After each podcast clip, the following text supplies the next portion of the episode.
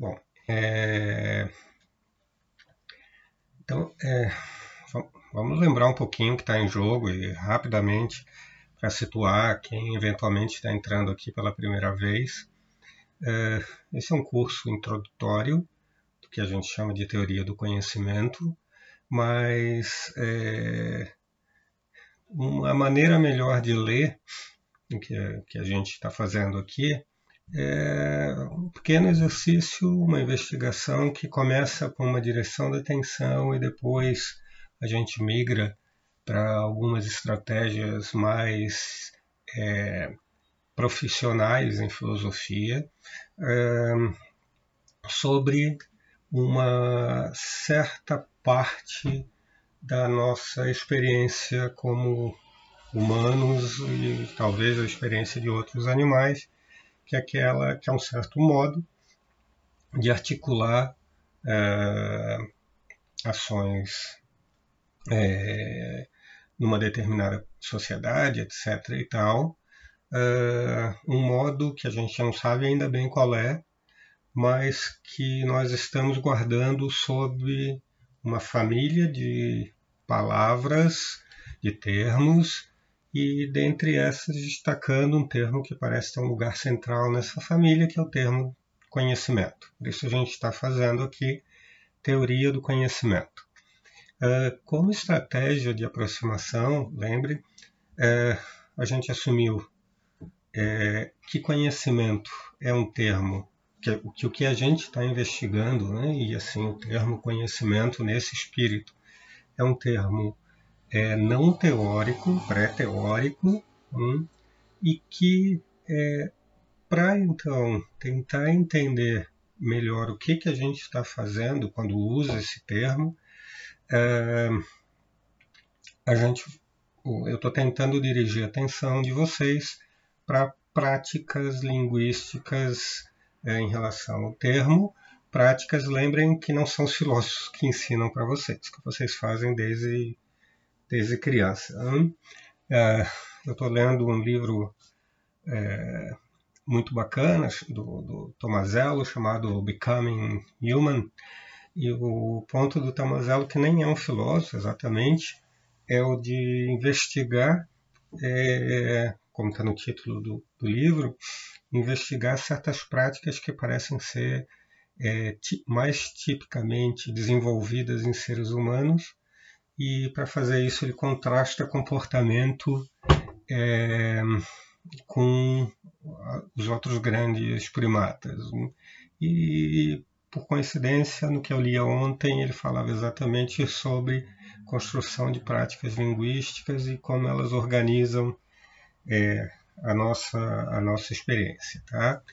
A gente é, faz isso, se preocupa com isso como, te, como teórico, uh, não exatamente para corrigir as falas das pessoas, mas eventualmente para corrigir certas suposições teóricas que as pessoas na vida prática assumem e para corrigir suposições teóricas que nós mesmos é, assumimos e que organizam coisas, como já mencionei aqui, como educação, por exemplo, né?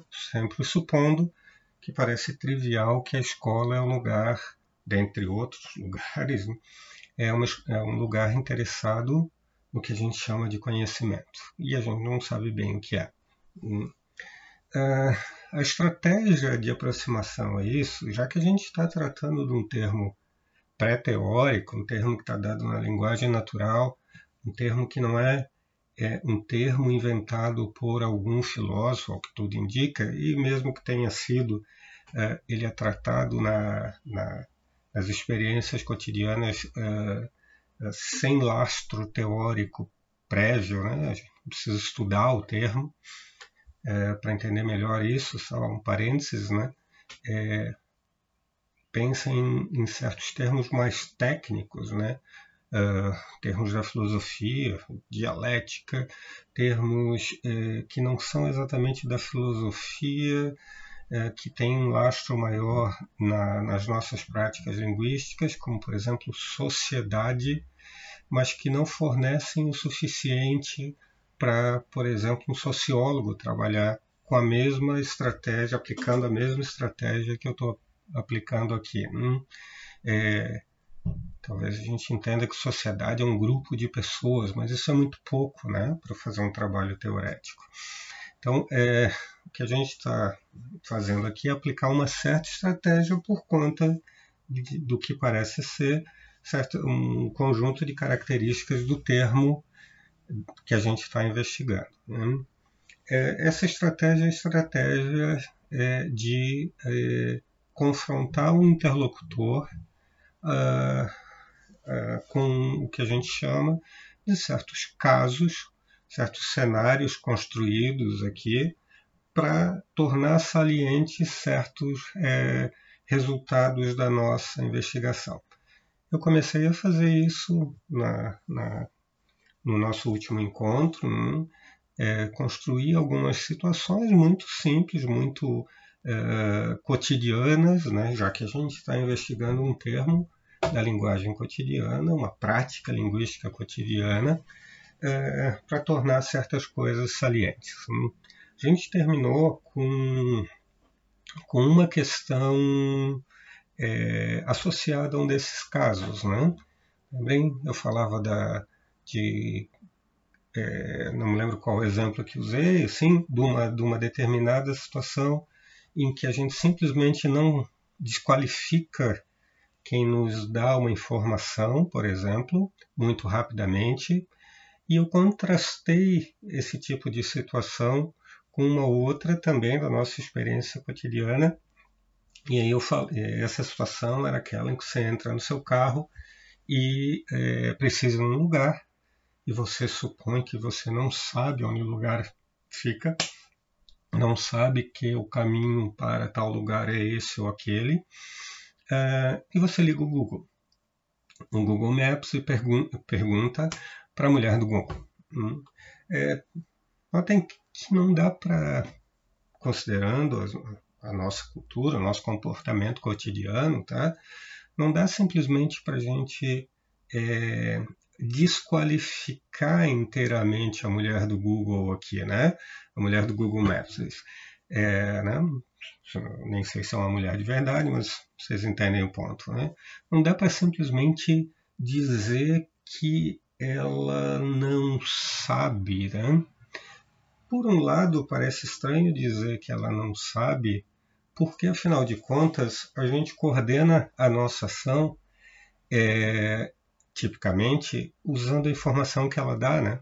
Uh, se a gente não fizesse isso, inclusive, provavelmente não existiria mais a mulher do Google Maps. Né? Uh, a gente segue as instruções que estão ali.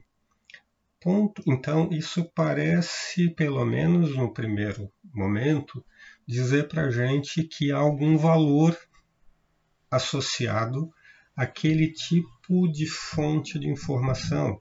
A mulher do, do do Google Maps como fonte de informação.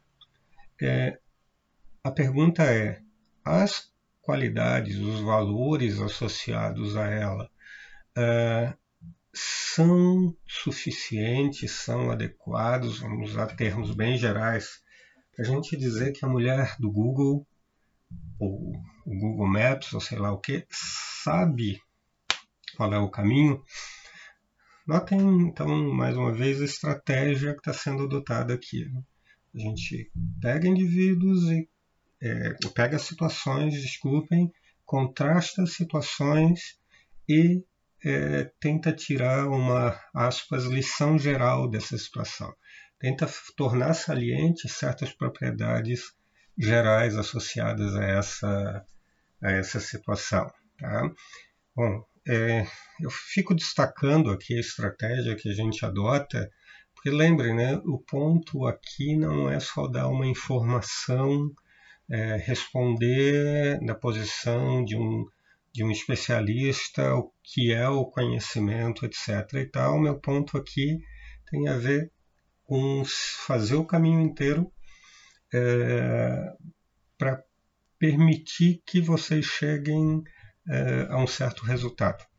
Entendendo a, a, o trajeto associado a esse resultado, é, eu vou supor que é mais fácil, inclusive, discordar dele por, por boas razões. E a segunda suposição é que, fazendo o caminho até o resultado, com os cuidados devidos, é, a gente consegue aprender. É, a gente parece aprender é, uma certa estratégia que a gente pode aplicar para outros conceitos, etc. E tal. É, como falei no primeiro dia, talvez alguém tenha uma outra é, visão do que é fazer filosofia, uma outra expectativa, uh, uh, se interesse mais por questões uh, mais especulativas, se interesse mais por outras estratégias, se interesse mais por outros objetivos, né? prefira um aforisma do que um, esse tipo de trabalho cirúrgico que a gente está fazendo aqui. Né?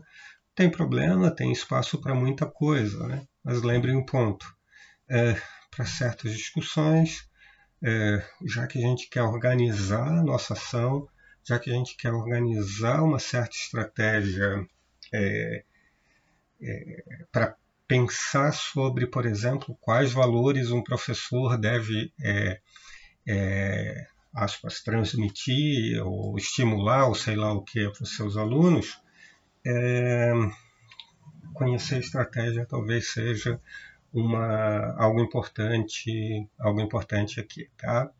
Então, bom, vamos voltar para o nosso ponto, né? Afinal de contas, a mulher do Google sabe ou não sabe o que está dizendo, né? Considerando que de saída a gente concedeu que ela carrega algum valor ou as informações que ela dá carregam algum, algum valor. Hum? Os valores que carregam são suficientes? Bom, antes da gente encarar mais diretamente a pergunta, é, vale olhar de novo para a estratégia. Hum? Será que a gente já recortou apropriadamente a, a, o problema para poder abordá-lo? Eu vou sugerir que a gente ainda não fez isso e que a gente ainda corre um certo risco uh, ao fazer a avaliação e, por conta disso, é, corre um certo risco uh, ao tentar responder a questão, o risco de é, é, dar uma resposta apressada. Hum?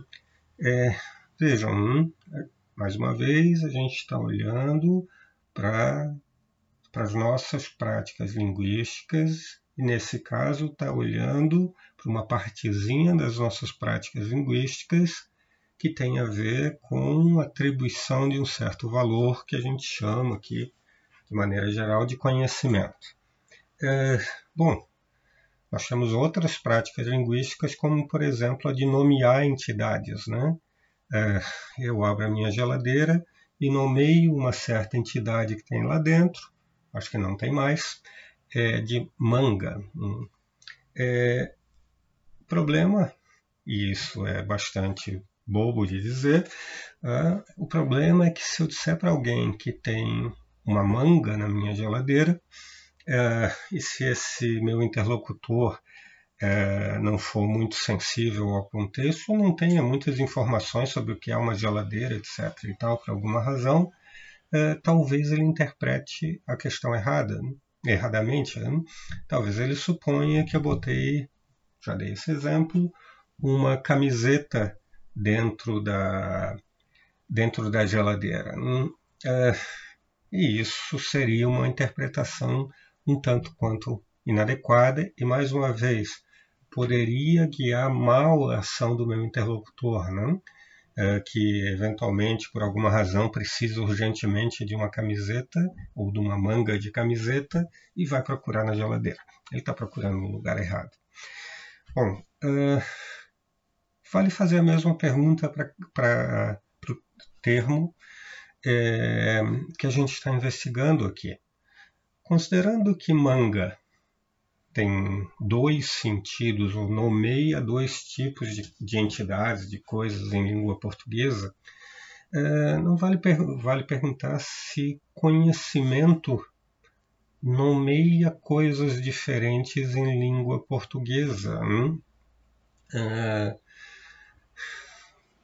mais uma vez, eu vou sugerir para vocês a estratégia de casos para tornar saliente uma resposta que já estou supondo aqui. Né? É, imaginem o seguinte, vou dar esse exemplo, né?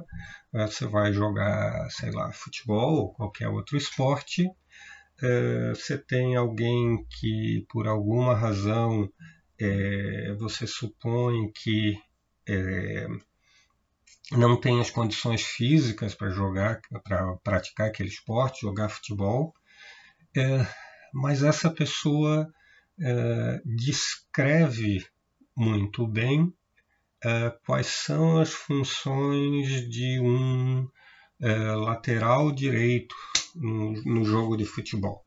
Hum, ele descreve, inclusive, melhor do que um jogador é, profissional que está ali no grupo e que joga exatamente nessa posição em campo. Hum, você pergunta para os dois a explicação daquele indivíduo é, que não consegue correr, vamos supor, por alguma razão, é, é, é muito mais detalhada, muito mais inteligente, muito mais bem informada, etc. E tal.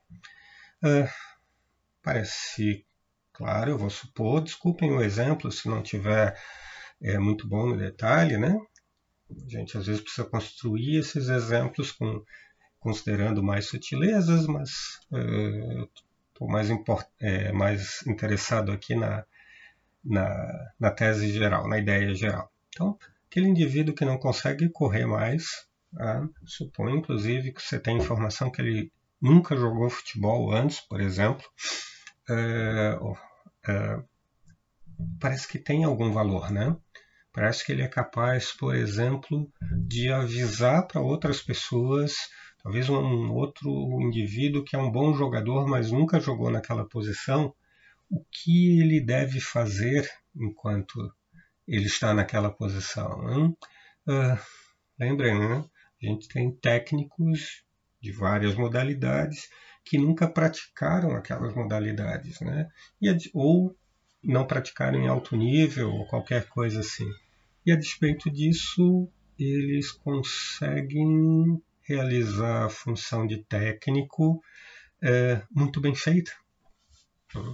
Parece que há um valor associado àquilo ali. A pergunta é: que, que tipo de valor, né? Agora contrastem esse, esse caso com um caso diferente em que você tem agora um indivíduo é, que, por exemplo, no treinamento, no aquecimento para o jogo, é, pega a bola e dá 10 chutes e acerta os 10 chutes é, no ângulo do gol, indefensável para qualquer goleiro, etc. E tal. É, você pergunta para esse indivíduo em que posição ele joga e ele não sabe te responder, nem sabe quais são as posições. Ele te diz que nunca jogou futebol na vida, mas ele acertou 10 chutes. Isso, vamos supor que o razoável seria acertar 3 chutes. Você coloca ele em campo, ele joga brutalmente bem, apesar de ter dito, e vamos supor que é verdade, que ele nunca jogou futebol, apesar dele não entender, mais uma vez, vamos supor, as regras do, do jogo, ele não entender a técnica associada, a estratégia, etc. Só que quando a bola cai no pé dele, uh, ele chuta no gol e faz gols. Uh, supondo que quando a gente está jogando futebol ou outro esporte, uh, a gente quer ganhar o jogo, quer fazer gols, etc., você não colocaria esse indivíduo no teu time porque ele não entende a estratégia do jogo, não entende as regras do jogo, etc. Mas mesmo assim faz 10 gols por partida ou faz um número de gols assim muito acima de qualquer outra qualquer expectativa razoável. Mais uma vez, parece que ele tem um valor associado ao que ele te entrega no fim das contas, né? no, no campo de futebol. Né? Uh, nós temos aqui na live alguns dos jogadores uh, famosos do time de futebol do Departamento de Filosofia da UFSC, um deles está se é, manifestando aqui, ele acha que eu estou falando dele, né? Assim, a autoavaliação no futebol é uma coisa incrível, né, Ramon? Hum? É, bom, voltando agora ao mundo real, e não ao mundo dos devaneios dos filósofos que acham que jogam futebol, é, nos dois casos é, nós temos valores que parecem ser é, poder ser descritos nas nossas é, práticas linguísticas como associados ao campo do conhecimento. Né? É, o conhecimento, o conhecimento, é, nos dois casos parece que a gente pode dizer que a gente, que os indivíduos envolvidos sabem sobre futebol. É, a gente não está, a gente está usando o termo, mas lembrem, a gente não está olhando para a palavra exatamente, né? A gente está tá olhando para o tipo de ação que a gente vai associar aquele valor que a gente está atribuindo às pessoas. Né?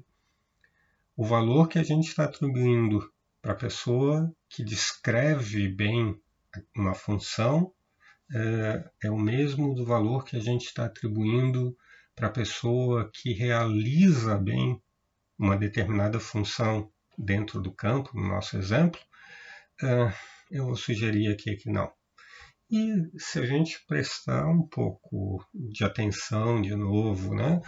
É, se a gente recortar assim, com um bom bisturi o que a gente está avaliando, é, a gente vai se dar conta que a gente está avaliando coisas diferentes.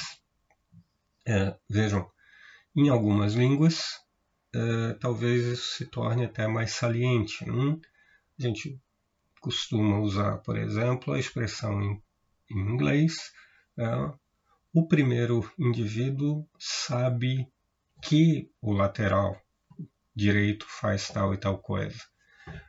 O segundo indivíduo sabe como chutar, né? Know-how, know-how e know that. Hum? Saber que e saber como. Hum?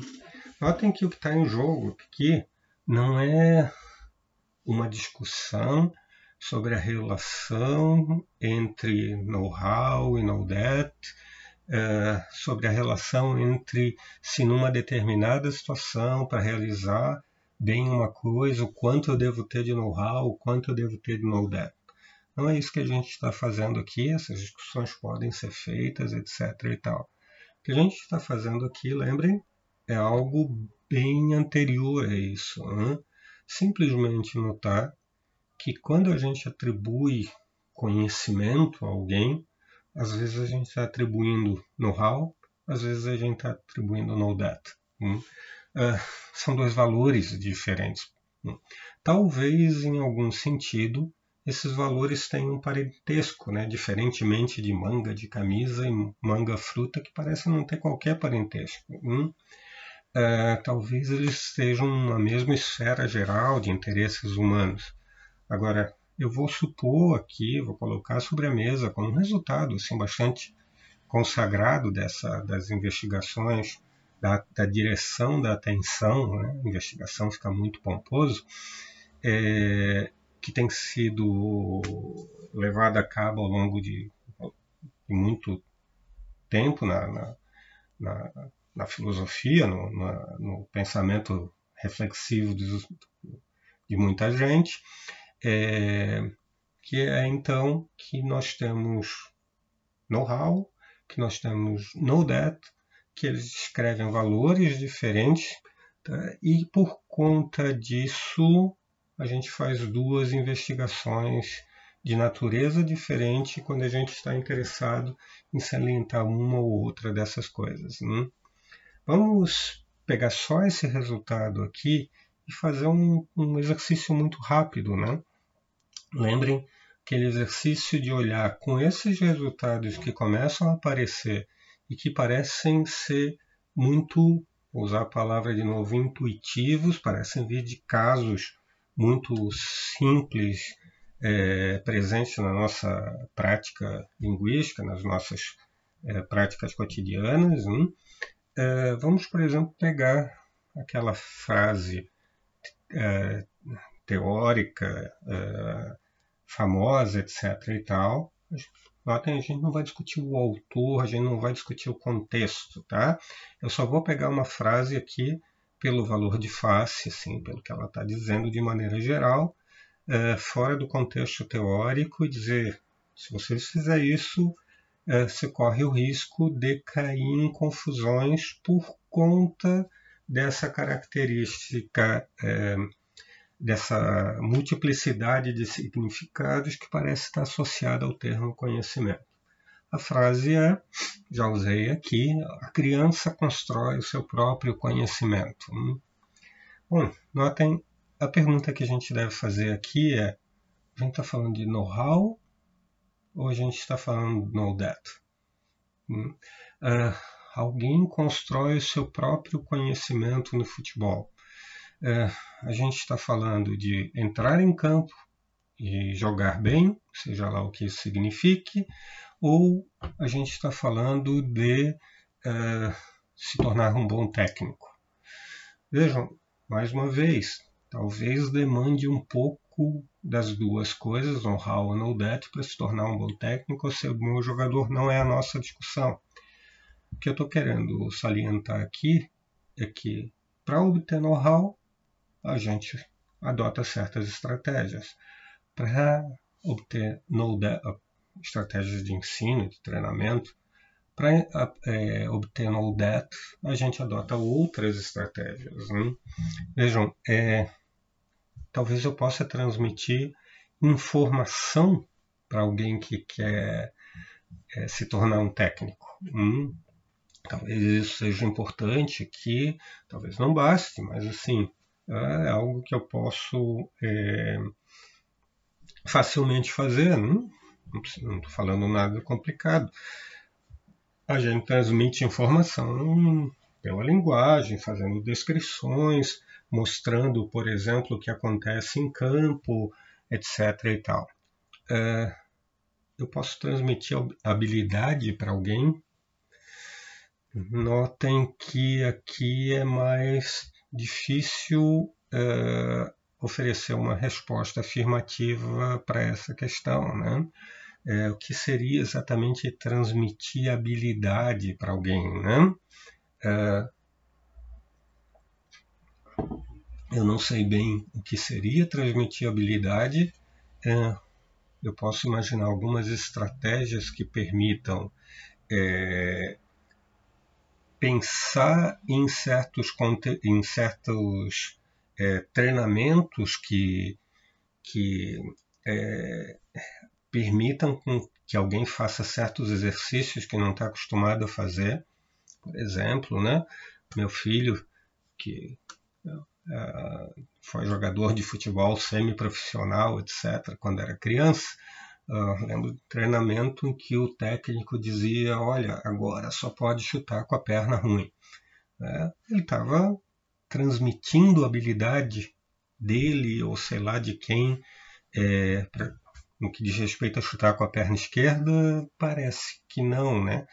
Mas ele estava aplicando um outro tipo de estratégia para forçar alguém a exercitar o seu chute com a perna uh, que normalmente não é usado para chutar. Hum? Um destro normalmente vai chutar com a perna direita e por aí vai.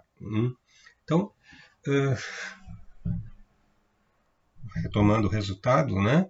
Know-how e know-that né, que parece emergir de atribuições é, é, é, da nossa prática linguística aqui.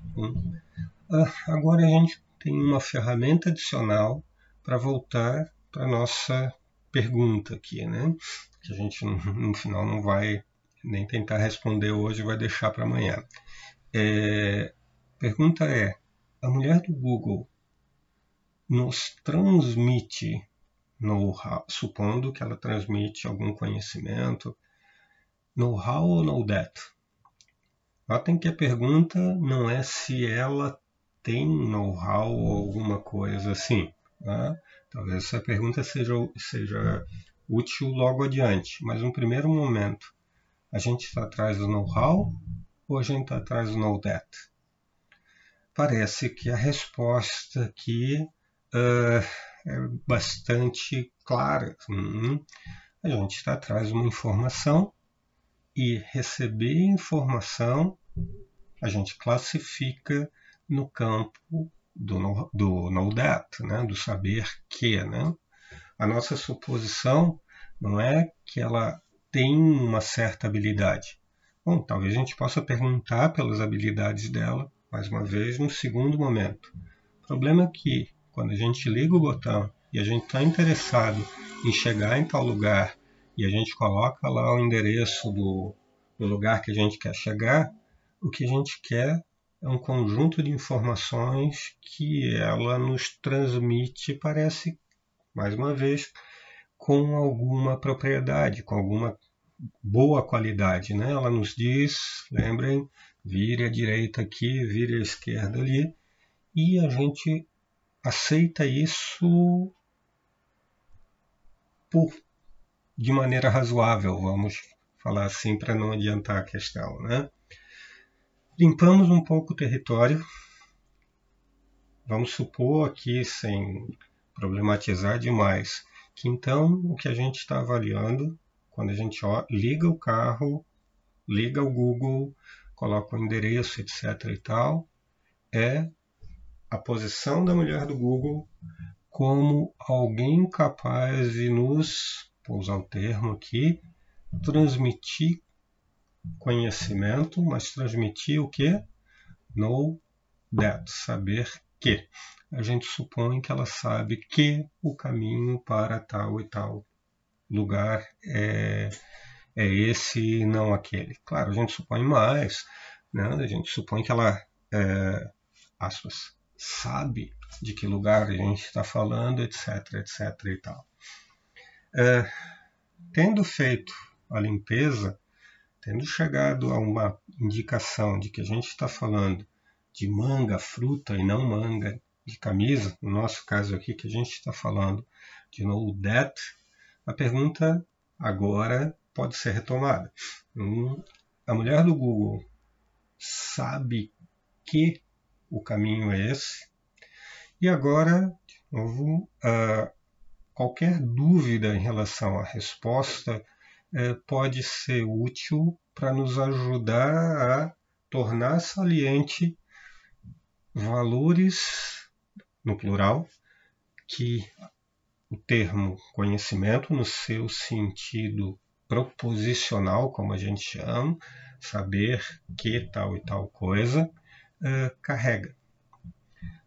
Ah, a gente supõe, mais uma vez, já que a gente confia na, na mulher do Google e a gente tipicamente se dá bem quando confia.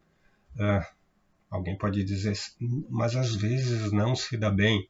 Guardem esse tipo de pergunta, porque isso vai estar em jogo é, nas propriedades da resposta à pergunta de se ela sabe que tal coisa. Guardem a pergunta com vocês, tá? mas é, antes disso, lembrem, parece que tem mais de um valor envolvido. Parece, então, sugestão aqui, é, que ter conhecimento no sentido proposicional, mais uma vez, e o nosso curso tá vai ser dedicado ao conhecimento proposicional, a saber que, tá? ter conhecimento aqui envolve não exatamente a posse de um valor, mas de vários valores embutidos aqui na, no conceito, como dizem os filósofos. Né? É, talvez alguém possa ter algum desses valores e não ter todos. Né? É, a gente mantém aquele indivíduo como tendo algum valor, e a gente faz isso com a mulher no Google, é, mas talvez a gente não atribua conhecimento a ela. Nossa, nosso passo agora aqui é perguntar se conhecimento, proposicional, mais uma vez, saber que, mais uma vez, tá? Se conhecimento é um termo complexo, ou seja, um termo que carrega valores mais básicos, quais são esses valores mais básicos? Hum? É, eu vou retomar isso amanhã. É, eu estou adotando aqui estratégia de novela, vejam. É, lancei uma pergunta e eu não vou tratar essa, dessa pergunta aqui, não vou atacar mais diretamente hoje, para deixar coisa assim de cenas do próximo capítulo no ar, etc, etc e tal, tá? Mas bom, é, voltando aqui. Então, é, a pergunta é: quais valores estão embutidos no conhecimento, na atribuição de conhecimento, e em seguida a pergunta que vem é: a mulher do Google tem esses valores? Notem, o que a gente está fazendo aqui não é exatamente uma classificação de seres humanos, etc. e tal. O que a gente está fazendo aqui é algo muito mais modesto. A gente quer entender por que, que a gente valora certas coisas, como a gente está valorando, o que, que a gente está valorando e, o, por, e, e por que, que a gente não valora ou não valora com o mesmo valor tais e tais outros comportamentos. É, o que está em jogo aqui não é um julgamento da mulher do Google, e menos ainda algum conselho vindo da sabedoria filosófica do tipo, por favor, não sigam a mulher do Google ou qualquer coisa assim. Não, tô, não, não sou eu, não é um filósofo que nesse caso vai regular práticas pré-teóricas que são avaliadas como bem-sucedidas por, por todo mundo, eu inclusive. O que a gente quer é entender o que está em jogo. Não para classificar a mulher do Google, talvez para, e eu vou deixar junto com, a, com o desafio para amanhã uma outra, um outro pequeno desafio, alguns já conhecem, né? eu já uso esse exemplo em sala de aula, é, talvez para nos posicionar melhor, mais uma vez, em territórios como o da educação.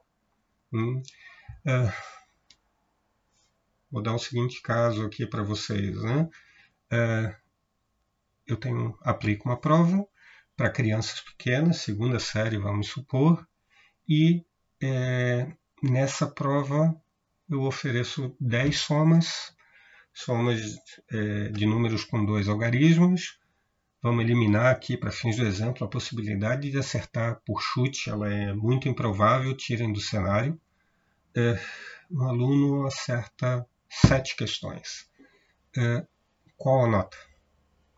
É, tipicamente, quando eu dou esse tipo de exemplo, alguém, as pessoas me dizem que a resposta é 7. E eu uso esse exemplo para dizer que, é, bom, 7 é uma possibilidade de, de, de resposta, de atribuição de nota. É, só que ela não é única.